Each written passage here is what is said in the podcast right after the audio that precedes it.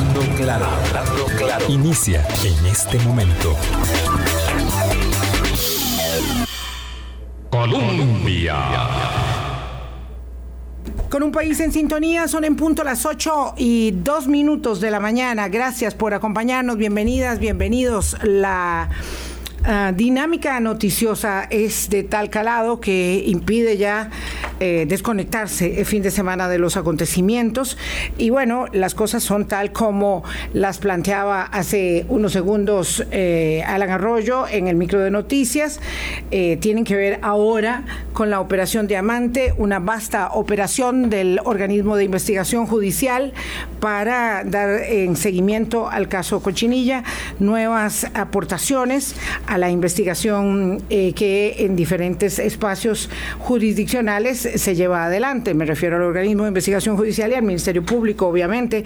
Eso, lo más reciente, varios alcaldes detenidos, todos eh, en eh, circunstancias, digamos, relacionadas con este negociado de infraestructura de obra pública, pero como ya sabemos, también está el tema en caliente relacionado con lavado de dinero, el caso Azteca eh, y una circunstancia realmente compleja para el momento en el que nos desarrollamos. La primera reflexión viene a cuenta de que hay que tener mucho, mucho cuidado, saber para dónde se están tirando las piedras, porque aquí eh, hay muchos que pueden salir lastimados y la que más lastimada, por supuesto, la confianza y la credibilidad, la institucionalidad actúa, pero Uh, digamos que los puentes están debilitados y hay desconfianza, hay descrédito, ¿verdad? Por lo tanto, hay que tener mucha actitud reflexiva. Nosotros eh, hacemos la agenda prácticamente a diario y cuando el viernes decimos qué es lo que vamos a hacer el lunes y lo tenemos confirmado, pues evidentemente frente a una circunstancia como esta tenemos que cambiar. Y yo le agradezco muchísimo a Marvin Carvajal, abogado, jurista, especialista en derechos constitucionales, en protección de datos y todos los temas que están relacionados con el caso eh, Faro, que nos acompaña esta mañana, lo mismo que a nuestro buen amigo Sergio Araya, a quien le agradecemos mucho que esté aquí en presencial. Álvaro, qué fin de semana, por Dios. Tremendo, Vilma. Ya yo te iba a decir que sí descansaste, pero yo sé que no, no porque estabas trabajando. No para uno, si ya de por sí tiene la propensión a estar viendo el celular cada rato. Y ya de por sí estamos en campaña. Claro, claro. Y en estas circunstancias, ayer me di cuenta a las ocho y media de la noche que el, los chats en donde hay eh, de, los chats de candidaturas presidenciales, de políticos, eh, bancadas legislativas, eh, el celular ayer, bueno, parecía una chicharra, sonando, sonando a las nueve de la noche y dije, bueno, ¿qué, domingo? ¿Qué domingo?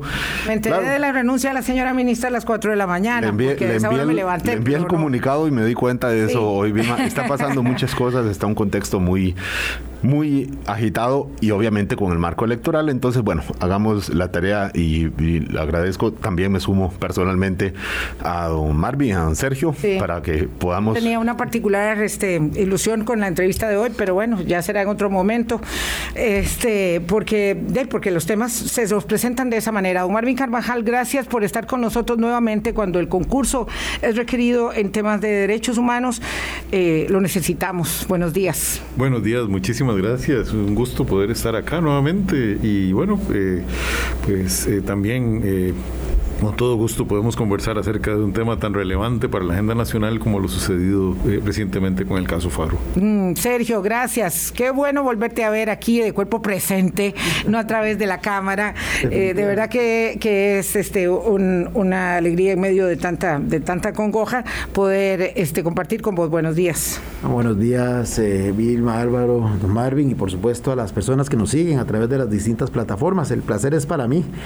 Ya esto es un poquito ir regresando dentro de lo que cabe a la normalidad, una nueva normalidad, pero tratando de volver un poco a esa presencialidad que es tan importante, indiscutiblemente. Aunque sea para atender una temática tan, tan lamentable como esta, ¿verdad? Que la única connotación para introducir es que resulta, resulta inaudito francamente, y yo sé que no estamos todavía entrando en materia, pero cuando me llegaron los primeros mensajes, comentaba extra micrófonos con Álvaro, sinceramente creí al principio que era, un, que era una fake news. Yo dije, no, yo no voy a viralizar esto porque me parece que jamás no voy a ser un irresponsable. Claro. Se la mandé a un amigo en privado y el amigo me dice, voy a verificar porque mi hija ayer hizo pruebas FARO Y para mi sorpresa, y para la sorpresa e indignación de él, me dice, vos sabes que esto es cierto. Y solo cuento una anécdota y con esto termino esta parte. Dice que la pobre hija de él, cuando le preguntaron si tenía una piscina, ellos tienen una piscina inflable. Ella ya respondió que sí. Claro, por supuesto que sí. Es decir, es una cosa que simplemente no tiene más que ese calificativo de inaudito. Inaudito, incomprensible y por lo tanto, pues uno eh, cuesta mucho, eh, digamos, elaborar, eh, además a partir de la presunción y de la especulación, que es lo que cunde en, el, en, en estas circunstancias siempre en primeras horas, pues una hipótesis medianamente seria de un asunto tan grave como la irrupción en asuntos sensibles eh, eh, puestos a cuestionamiento de niños. Entonces contextualizamos el caso. Las pruebas FARO el viernes, eh, con un cuestionario excesivamente largo, ya no hablemos de lo inconveniente e inapropiado de las denuncias, sino de lo largo del cuestionario. Un, niño no puede estar cuatro horas respondiendo un examen, como si fuera el examen de admisión de la universidad dura menos que eso, este y, ya uno sabe la carga con la que de nervios con la que se enfrenta el examen de admisión de la universidad, pero además con un capítulo ahí, verdad, de asuntos eh, de indagatoria para saber la calidad de de vida y el modo en que se desenvuelven los estudiantes como para saber si eso aporta o no o de qué manera afecta la eh, asimilación de contenidos eh, de, este debilitado eh, curso lectivo. Bueno, eso era en principio, digamos, la argumentación que explicaba la invasión. ¿cómo, se, ¿Cómo se puede explicar entonces desde la lógica y el sentido común, si acaso nos queda algo, don Marvin Carvajal, que se aborde de una manera tan burda el tema de los eh, derechos a la intimidad de personas que además no han sido eh, debidamente avaladas con consentimiento informado de sus propios padres para responder cuestionarios de esta naturaleza que son propios del Instituto de Estadística y Censos a adultos y de forma voluntaria. Eh, bueno, lo primero es que por la forma como está construida la pregunta, mi respuesta tiene que ser no hay una forma racional de explicar lo sucedido con estas pruebas eh, recientemente. Hay eh, tantas eh, acciones violatorias de la ley de protección de datos, violatorias del, del derecho a la intimidad de las personas menores de edad y de sus familias, que no existe una manera de, generar una, una, respuesta que no sea, bueno, estamos ante un acto claramente ilegal, un acto donde se eh, están irrespetando los principios básicos de la protección de datos, el, principio del consentimiento informado, que fue uno de los elementos eh, que eh, no, no, iban tan digamos, tan claramente establecidos en el primer borrador de, proyecto de ley que se presentó ante la Asamblea Legislativa de Protección de Datos, pero que después por el trabajo legislativo se incorporó con mucha fuerza el elemento del, consentimiento informado. Eh, y ese consentimiento informado está precisamente diseñado para que la persona pueda enterarse de cuál es el uso que se va a dar de su, de su información y que pueda además defenderse, pueda negarse que su información sea vinculada, pueda eh, establecer ciertas reglas para que para la forma como se maneje dicha información y en este caso pues eh, claramente eh, esto no sucedió.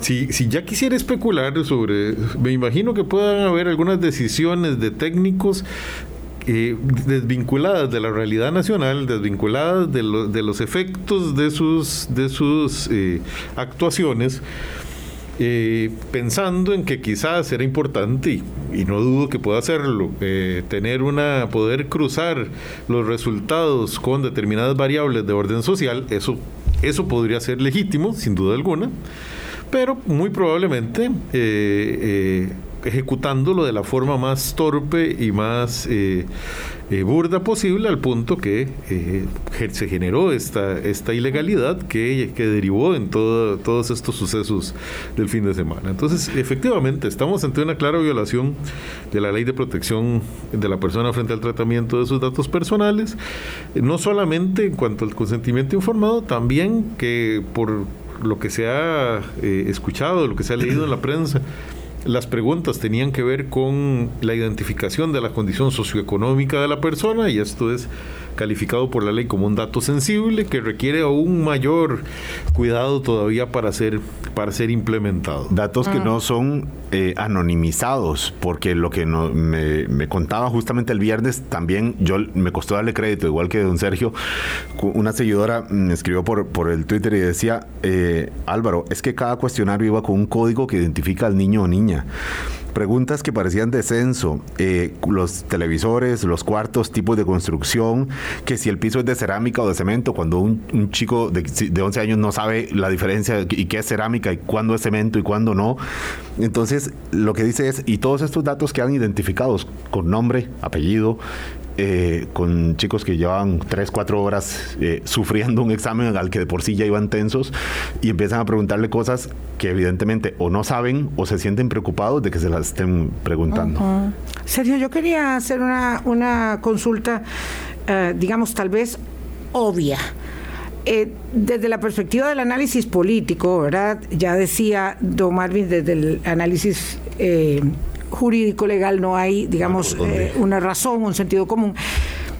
Eh, ¿Cómo se procede de una forma tan torpe? ¿verdad? De esto habla más allá de la crisis que hay en el sistema educativo, por supuesto, pero ¿cómo se procede de una forma tan torpe? Porque los opositores políticos que, digamos, inadecuadamente aprovechan esto para llevar agua a sus molinos, empiezan a pues, acusar a la administración, ¿verdad?, de burdos intereses, del chavismo y toda esta cosa pero uno tiene claro que nadie hace esto eh, como diciendo es que seguro nadie se va a enterar que yo estoy haciendo esto.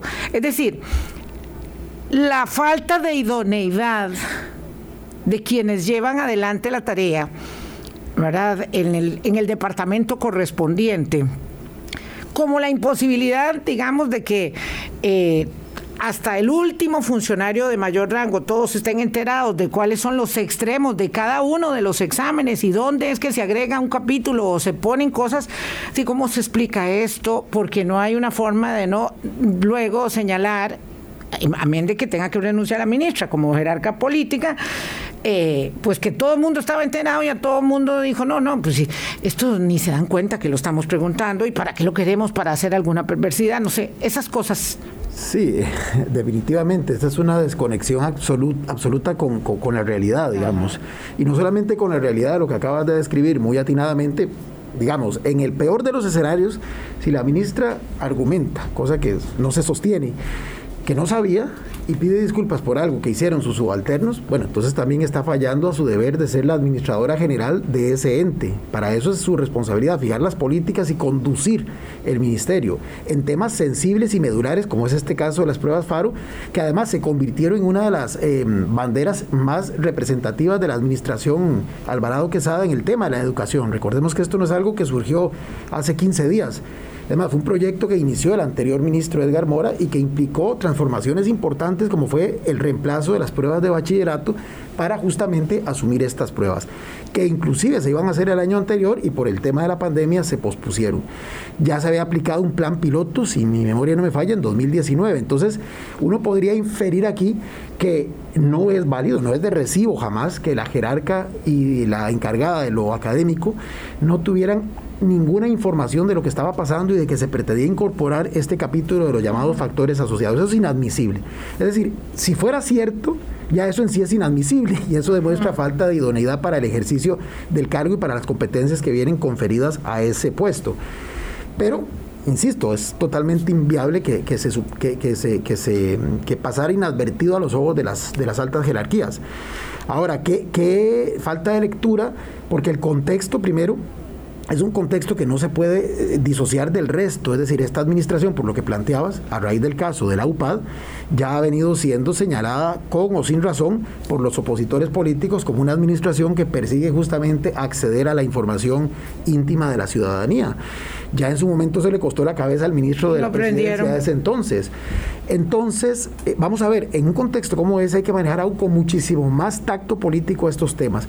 Pero agreguémosle que estamos en campaña electoral, es decir, cuando todo esto se va a utilizar eh, como arma política.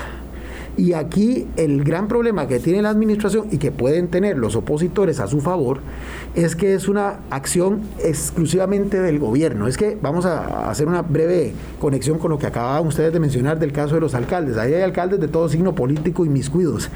Entonces difícilmente ningún partido puede reivindicar Exactamente. ser el gran torquemada Así que es. viene a Salvo el que no tiene ni un alcalde Mire, vea, electo. qué cosa más delicada. Claro. Vamos a ver, hay tres alcaldes de liberación detenidos. Hay un alcalde del Partido Unidad Social Cristiana y está detenido el alcalde Mario Redondo. Eh, a mí se me olvida el nombre de, Alianza de- de Demócrata. Alianza, Alianza Demócrata, Demócrata Cristiana. Cristiana. Bueno, yo vi hoy en la mañana, creo, eh, un video de mi queridísimo amigo el doctor Cristian Rivera. Candidato presidencial de este candidato presidencial del partido Mario Redondo, eh, bueno, despotricando contra el tema de las pruebas FARO, pero además el fin de semana Liberación, la Unidad y Nueva República hicieron un frente común para la moción de censura, las cosas que, que dicen eh, todos, ¿verdad? Es, es que esto es lo que, me, lo que me azora y lo que me angustia más, es un poco sacarle calado a la crisis del momento, eh, ¿verdad? Eh, no solamente elaborando muchas especulaciones, eh, y eso que no le quitamos absolutamente ni un ápice a lo que dijo don Mario, Car- eh, don, eh, perdón, eh, Carvajal. Marvin Carvajal, este, pero, pero es que hay que tener mucho cuidado porque estamos, digamos, empujando todos, ¿verdad? Yo veía eh, un dirigente eh, eh, sindical eh, sempiterno que decía renunció, renunció, renunció. ¿Cuál es la fiesta? ¿Cuál es la fiesta? Claro que al final todos sabíamos que iba a renunciar la ministra de Educación y la viceministra, que era, digamos, la última autoridad en escala que había estado en la verificación y coordinación de las pruebas. Pero es que esto es un arma de doble filo peligrosísima. Vilma, pero es que, como dice don Marvin Carvajal, aquí legalmente no hay por dónde. Como dice don Sergio Araya aquí en cabina también, políticamente no hay por dónde explicarlo. Pero hay otra cosa que es el ánimo social. Yo le decía ahora a don Sergio, también fuera de micrófonos, pocas veces ante un caso uno se siente asolado triste por lo que está pasando, porque puede uno escandalizarse, enojarse, indignarse, pero en este caso es, es, es triste porque se trata de niños involucrados, miles de niños involucrados en un contexto muy complicado que ya de por sí está de emergencia, como es la situación de la educación, en un momento de credibilidad política es, es triste realmente y se suma, por supuesto, al caso Azteca, a la cochinilla, a es- bueno, esto que es lo de hoy que es una extensión del caso eh, cochinilla y muchos otros y entonces es cuando, por eso digo, la indignación, el enojo, todo así, pero la, la tristeza, la tristeza, pero como en el ánimo, eh, en el ánimo eh, el- social y que por supuesto eh, puesto a las puertas de un proceso al- electoral o en medio de un proceso electoral. Sergio, ah, ah, bueno, Eh, quería adelante. un último punto. Antes de ir a la, a la justamente primera pausa. Línea, previendo ese contexto, había que manejarse con demasiado cuidado. Que Las Exacto. pruebas FARO tenían una Sí. finalidad muy eh, valiosa, muy positiva en este contexto del apagón educativo. Pero ahora esto las desvirtúa, las desnaturaliza, las deslegitima ante la opinión pública. Entonces, todos estos elementos uno dice, ¿cómo es posible que en estos escritorios, probablemente, como bien dijo don Marvin, ajenos a la realidad nacional completamente, se toman estas decisiones? Yo no sé si subestimando el poder ciudadano y subestimando esto, las redes, porque fue una acción ciudadana la que puso en evidencia. Claro, pero es que yo, yo iría antes de eso. Vamos a la pausa y volvemos con eh, Sergio Araya y Marvin Carvajal. Es que, ¿dónde está el criterio? Vamos a ver, es que no, no, eh, eh, simplemente si yo subestimo, ¿verdad? Una, una, una crisis eh, eso es una cosa, porque estoy actuando con premeditación. ¿Dónde está el criterio de los que hacen las pruebas? ¿Verdad? ¿Dónde está el sentido común? ¿Dónde además esos 55 mil chiquitos eh, estudiantes, o, o no me acuerdo cuántos eran, perdón, 77,000. 77 mil, perdón, estos eh, estudiantes tienen muchos, muchos, muchos educadores, muchos, muchos, muchos profesores. Por supuesto. ¿Dónde está el criterio para decir, no, perdón, es que esta prueba está mal formulada? O yo no leo nada, simplemente lo paso, lo paso, ¿verdad? Y no es conmigo el asunto. Eh, mm, tenemos ahora muchos problemas derivados del tema, no solamente el descabezamiento del Ministerio de Educación otra vez, sino además la medida cautelar que implica que no pueden los padres acceder a los exámenes para destruirlos ellos mismos, sino que tiene que depositarse todo el material en el juzgado contencioso administrativo que acogió la determinación de eh, quien interpuso esa medida. Esto esto obviamente atiende a la judicialización de todos los asuntos que socialmente, que políticamente, desde la política pública, no podemos resolver porque somos incapaces. Colombia. Un país en sintonía. Son las 8.24 minutos de la mañana. Eh, la crisis, digamos, se fue gestionando eh, a lo largo de la semana. Digamos que del viernes fue escalando en gravedad hasta anoche que se produce la renuncia de la señora ministra y la señora viceministra Melania Brenes eh, y en realidad ya sabíamos que la ministra iba a renunciar, lo sabíamos todos, ¿verdad? Desde el domingo en la mañana, pero estaba terminando de gestionar algunas decisiones que debía asumir personalmente. Eso hay que explicarlo a la gente porque no todo el mundo entiende cómo es que se gestiona una crisis. No es que, eh, bueno, y todo influye, la decisión de los diputados de eh, hacer el voto de censura o de ir adelante con la moción para el voto de censura, todo influye, pero lo cierto es que ya estaba terminando una serie de procesos y uno de esos procesos, don Marvin Carvajal, tiene que ver con el proceso de recopilación y destrucción de las pruebas. Entonces, habían decidido recuperar, recuperar, a través de todas las direcciones regionales las pruebas, que los padres que quisieran las retiraran para destruirlas personalmente y los que no, que se procediera en cada dirección regional a partir como de la de mitad de esta semana que viene con la determinación de cómo se iban a destruir. Pero el juzgado contencioso que ya entró en la jugada, este otro poder de la República dijo, "No, no, aquí no nadie destruya nada, me traen todo para acá. Esto como es, ¿verdad? Porque las gestiones de las crisis políticas siempre terminan en los tribunales. Así es, bueno, lo cierto es que eh, a partir del, de lo que sucedido el viernes y de la repercusión que tuvo, eh, se tomaron diversas decisiones, al menos eso es lo que la prensa eh, señaló. Una de ellas fue devolver a las personas, a los, a los padres y madres de familia, los, los cuestionarios de factores asociados, que son los, los que nos tienen acá conversando fundamentalmente, que posiblemente la prueba pues, sería objeto de otro, de otro, eh, de otro debate, eh, quizás en otro ámbito. Pero bien, lo cierto es que eh, se había tomado una decisión que, aunque no eh, quitaba la ilegalidad de lo ocurrido, al menos generaba una reparación relativamente adecuada, permitía que las personas pudieran tener eh, control sobre su, sobre su información. Y, bueno, me parece que no, que no fue una mala decisión la que se adoptó, que fue una decisión correcta. Eh, sin embargo, pues, al mismo tiempo se dieron muchísimas otras reacciones de muchas personas ante, ante diversos ámbitos. Y una de ellas fue, me parece que Sindijut, que es un sindicato del Poder Judicial, Poder Judicial presenta eh, una, una solicitud de medidas cautelares provisionalísimas. Esto, esto significa medidas cautelares que pueden ser otorgadas sin darle audiencia a la otra parte, sino de manera inmediata cuando se entiende que hay un daño muy grave que se puede producir de manera inminente. Y esa, esa eh, eh, esa solicitud fue acogida por el Tribunal Contencioso Administrativo, emitió una medida provisionalísima que eh, ordena eh, la la recopilación de todas las pruebas dentro de las instalaciones del Tribunal Contencioso Administrativo. Eh, no, sé en qué parte las van a guardar, ¿verdad? Siendo lo, que no es exactamente el tribunal que tiene mayores, mayor espacio para, para funcionar, pero bueno, ya eso, eso ya está eh, decidido. Y bueno, eso retrasa el, retrasa el, el, proceso, que iba a ser, un, como, les, como les decía, en mi opinión, un proceso adecuado pero al mismo tiempo las pruebas están seguras y no se puede negar que van a estar bajo custodia eh, durante este tiempo. Efectivamente, esto era claro que se iba a judicializar. Eh, no creo que esta sea la última etapa de la judicialización. Deben haber no sé cuántos recursos de amparo y muy probablemente en otras instancias como la penal también puede ser que ya hayan... Con responsabilidad incluso eh, a al, eventualmente a la señora eh, ministra o viceministra, por más que hayan renunciado, ¿verdad, don, Marvin? Digamos, es independiente, ¿verdad? La, responsabilidad política, que es la que, la que finalmente se pronunció cuando ellas tomaron esa decisión, es independiente de la, de la responsabilidad administrativa y de la responsabilidad de otros ámbitos como la penal y la civil.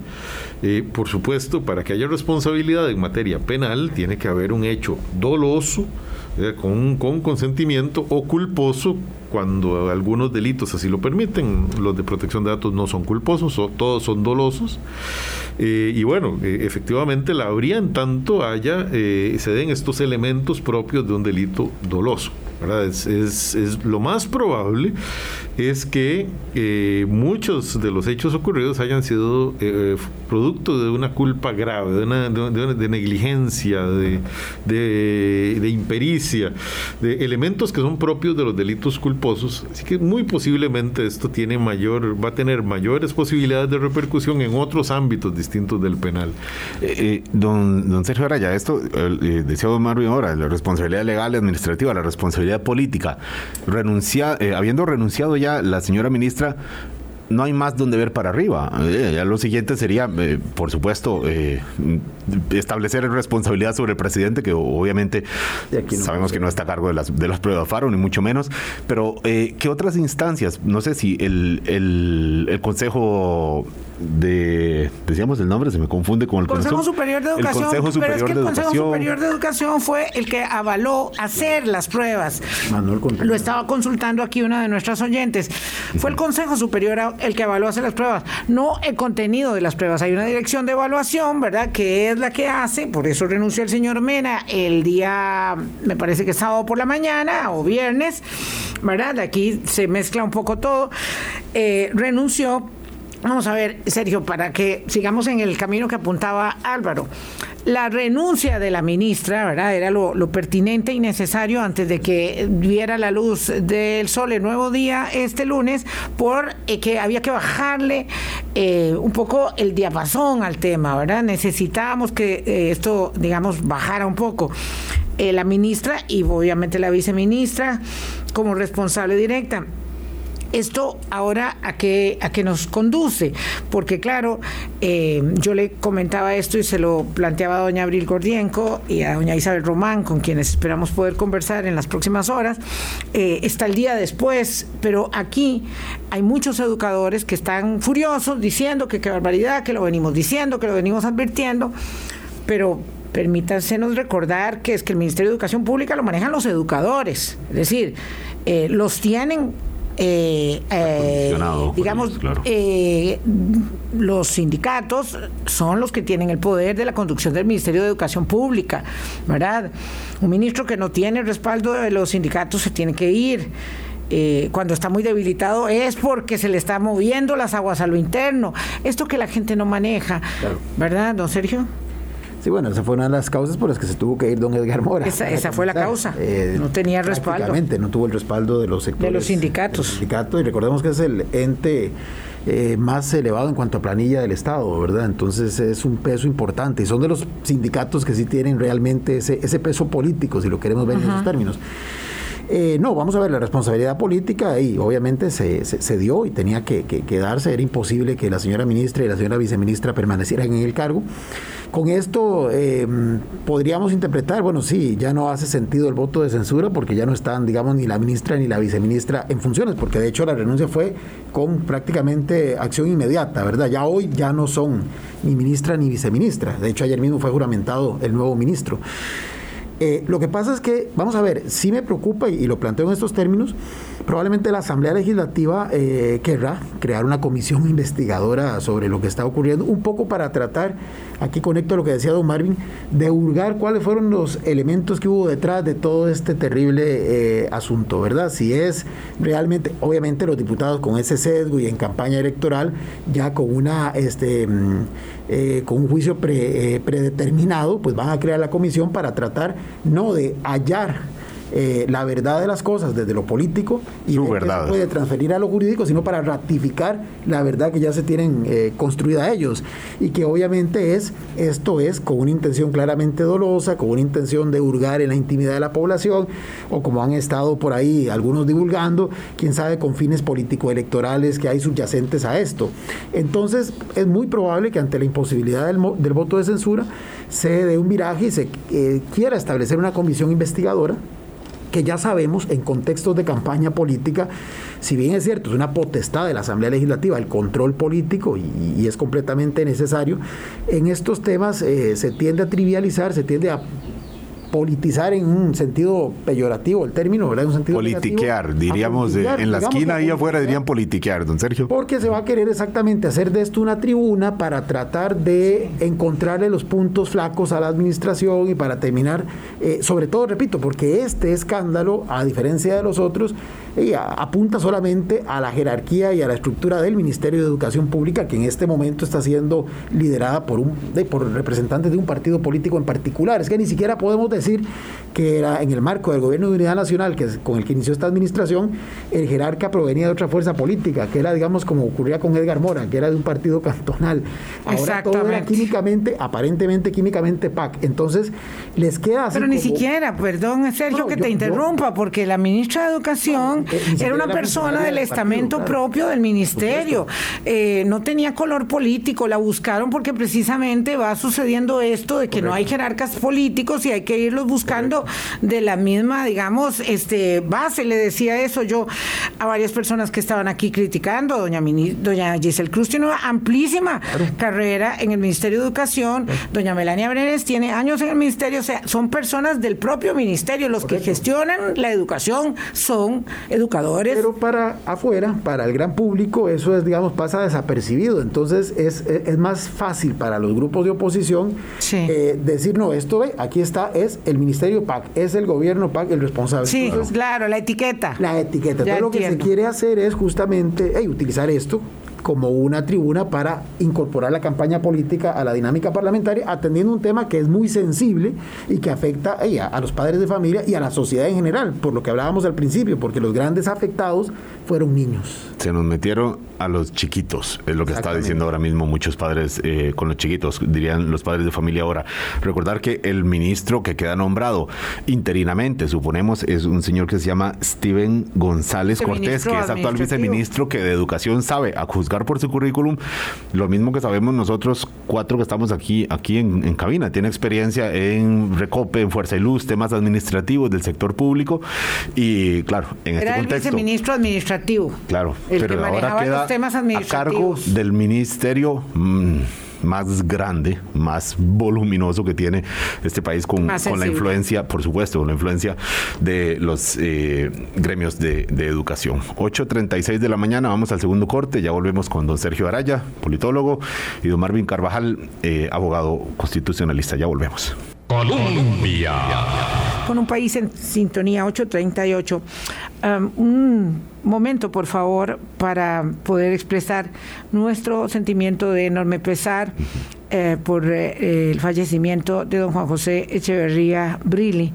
A, a mi hermano del alma, mi amigo Macho Echeverría, a Ilse, a Mariano, a Manuel, a toda la familia de don Juan José Echeverría eh, nuestro profundo sentimiento de, pesar. Don Juan José Echeverría Brilli fue ministro de Seguridad Pública, un hombre muy activo en la vida pública, política del país durante muchísimos años. Eh, partió eh, esta madrugada y as- a partir de las 11 de la mañana en los Jardines del Recuerdo será su velatoria, su velatorio y en la iglesia de Don Bosco a las 4 sus eh, honras finales, sus honras fúnebres. Un abrazo, un abrazo a los, a los amigos eh, en en momento doloroso. Sumo también. Gracias. Estamos hablando con Marvin Carvajal y con Sergio Araya. Eh, ¿cómo, ¿Cómo se gestiona una circunstancia como esta, eh, don, don Marvin, desde la perspectiva, eh, digamos, jurídico-legal? Eh, Álvaro lo decía muy bien, la, la digamos, la mayor afectación tiene que ver con que esto, eh, pues evidentemente pasa por los niños. Eh, vaya, los niños no están traumatizados, hay que, hay, que, hay que tomar un poco de calma, ¿verdad? Este, los padres estamos indignados, los niños, creo que el trauma fue la extensión de la prueba, el agotamiento de la prueba, ¿verdad? Este, el hambre, decía un papá, tengo que ir al baño, todas estas cosas, porque, porque ya de por sí, ya ahí había un gran sinsentido. Por eso es que uno no logra terminar de elaborar lo burdo de toda la situación. Y el factor asociado, este, que era como la gota que derrama el vaso, pues ya era como, como lo, que, lo que ya uno no, no podía haber supuesto nunca que iba a suceder. Esto ya no pasa más eh, desde el punto de vista jurídico y esto de la pretensión de mantener las pruebas eh, resguardadas este, también como que le va insuflando más, más característica ¿verdad? De, asunto eh, pues delictuoso ya no pasa más por ahí o, o, o, que pueden hacer ahora los padres porque habrá algunos que quieren recuperar las pruebas o es mejor hacer una, una destrucción masiva mm, de los doscientos y tantos millones que van a invertidos en la realización de las pruebas. Bueno, bueno hay, hay varios, varias preguntas en una, en realidad. Eh, hay, hay, primero, ¿qué, ¿qué pasaría o qué debería suceder en, en este momento? Bueno, el Creo que ya lo peor que podría pasar es que eh, al, Tribunal Contencioso Administrativo llegue el Ministerio Público a secuestrar las pruebas, ¿verdad? Porque ahí sí es, eh, ¿verdad? Mejor que estén ocupados en otra don Marvin, que para la, audiencia, que llegue el Ministerio Público a secuestrar pruebas que estén en el en, eh, a resguardo de, un, de un tribunal contencioso. Sí. Imaginando, imaginando un, escenario. Lo cierto, en todo caso, es que lo ideal, lo ideal quizás hubiera sido que, efectivamente las personas puedan tener acceso a la información que, sus hijos o sus hijas tuvieron que suministrar, porque eh, precisamente el derecho a la protección de datos es un derecho a la autodeterminación informativa, a poder ver la información, a poder valorarla y a poder tomar decisiones si es del caso. Bueno, en este caso eso no, va a ser posible mientras esté bajo custodia del Tribunal Contencioso Administrativo, a menos que cambie esas medidas de alguna forma. Mm. Eh, y por eso mencionaba que, ya lo, peor sería que además llegara el Ministerio Público y secuestrara, porque eh, realmente esa posibilidad se perdería. Sí, ya no.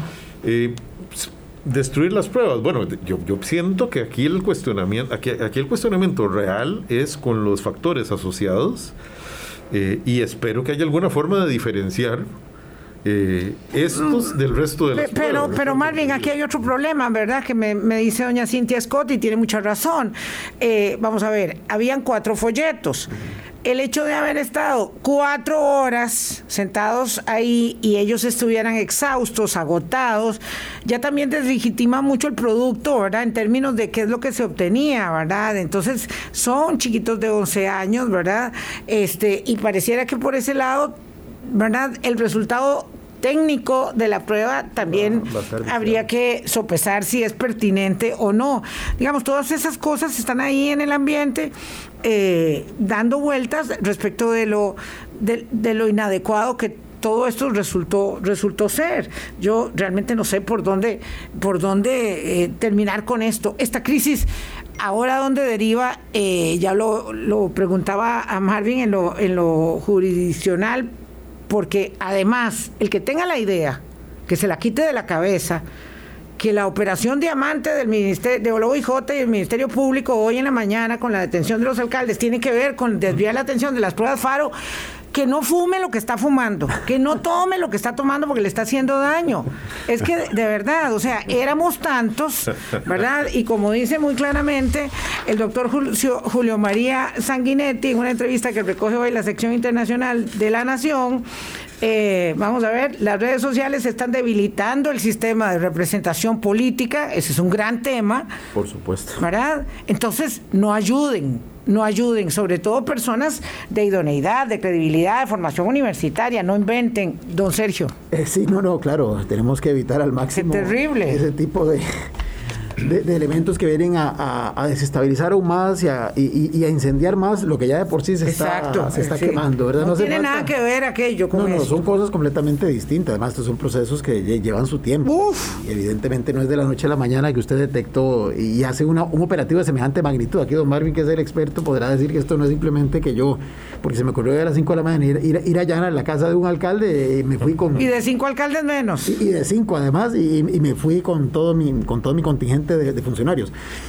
Eh, solamente para, porque además eh, sería una colisión ahí de, de, poderes realmente espantosa y no, no, no, eso, eso, eso hay que descartarlo a portas. No, eh, el tema sobre lo de Faro, vamos a ver, acaban de, acabas de decir algo muy importante. Está el tema este, que es el que ha generado la gran conmoción con los factores asociados.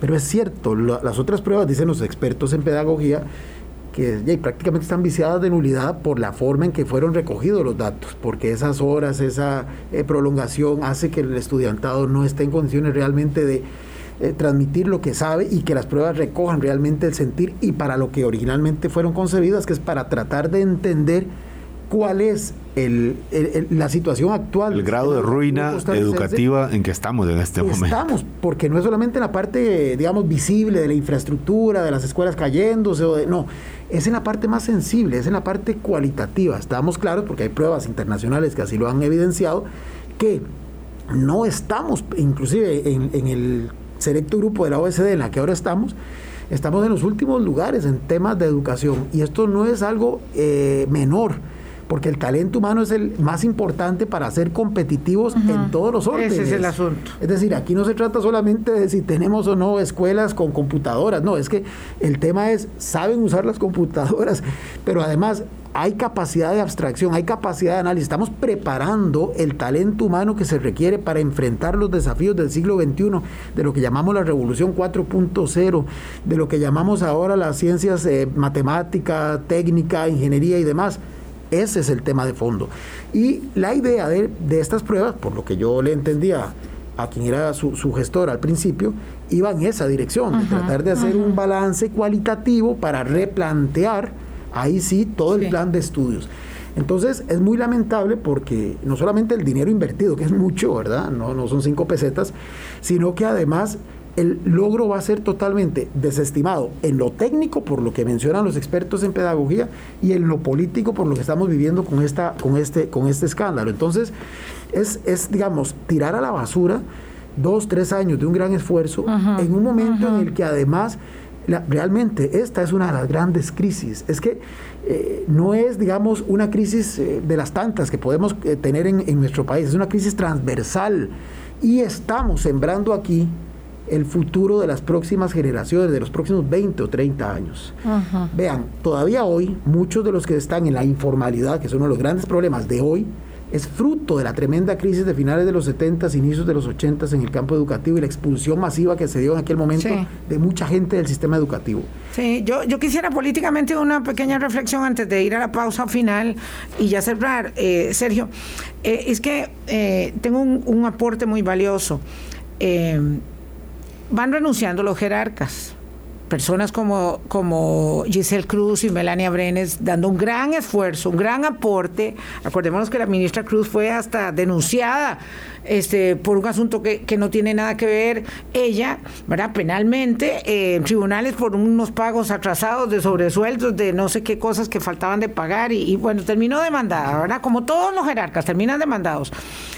Eh, ella y la, y la viceministra Melania Brenes, dos personas, dos muy buenas personas, ¿verdad? Pero entonces, eh, la renuncia no salda nada, digamos, solamente la necesidad de, la, de la sangre. Claro. Porque así hizo eh, la renuncia tuvo que hacerla la presidenta ejecutiva de Acueductos y Alcantarillados, doña Yamilet Astorga, una valiosísima funcionaria. Y bueno, la gente va cayendo del puesto, va cayendo del, puesto alto, ¿verdad? Y todo tiene que ver con que esta administración en este momento es la peor que ha habido en la historia, ¿verdad? Porque así se va diciendo cada momento. Y luego las instituciones haciendo aguas todas. Por supuesto. Este es el problema estructural. Por supuesto. Es un problema estructural y en un tema sensible como este, repito, porque en este momento estamos cultivando, estamos sembrando, perdón, lo que se va a cosechar en 20 o 25 años.